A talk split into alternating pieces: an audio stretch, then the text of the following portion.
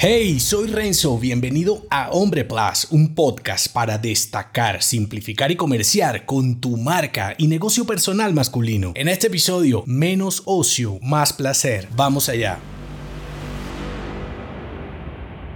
Centrar tu atención en lo que conduce a lograr tus objetivos puede divertirte por más tiempo. Gran parte de tu capacidad para avanzar y progresar está en tu disposición para planear y gestionar tus proyectos dilatando la recompensa. Y claro, se escucha fácil, sin embargo, cuando te enfrentas al mundo real con todos luchando por tu atención para venderte cosas inútiles, haciéndote creer que te lo mereces todo, es más difícil, ¿verdad? La mayoría de las grandes industrias industrias apelan a tu ego masculino como tu eslabón débil y al final terminas tu día insatisfecho con la sensación de ser un hombre ineficiente. Pues no hay cuenta bancaria que aguante ni reloj con suficientes horas para conseguir lo que supuestamente debes tener y hacer para mostrarte como un hombre exitoso. Entonces, ¿cómo nadar a contracorriente? Un modo de obtener mayor satisfacción en lo que haces es terminar los objetivos que te propones y dilatar el ocio hasta pasado un periodo de tiempo. Es decir, en lugar de premiarte inmediatamente terminas una tarea, diseñas una recompensa para un par de meses después de terminado el proyecto. Y aunque parece básico, muchas veces ese sentimiento de decepción y de perder tus esfuerzos viene de que quieres premiarte sin terminar o antes de tiempo. Por eso, debes aprender a gestionar tu inteligencia. Piensa que cuanto más controles tus deseos de ocio, más inteligente eres. Prestando atención a lo que debes prestar atención, podrás lograr tu cometido. No quiero decir que el ocio sea tu enemigo, al contrario, cuanto mejor lo distribuyes, más responsable serás con el consumo. Además, sentirás mayor satisfacción por tu trabajo porque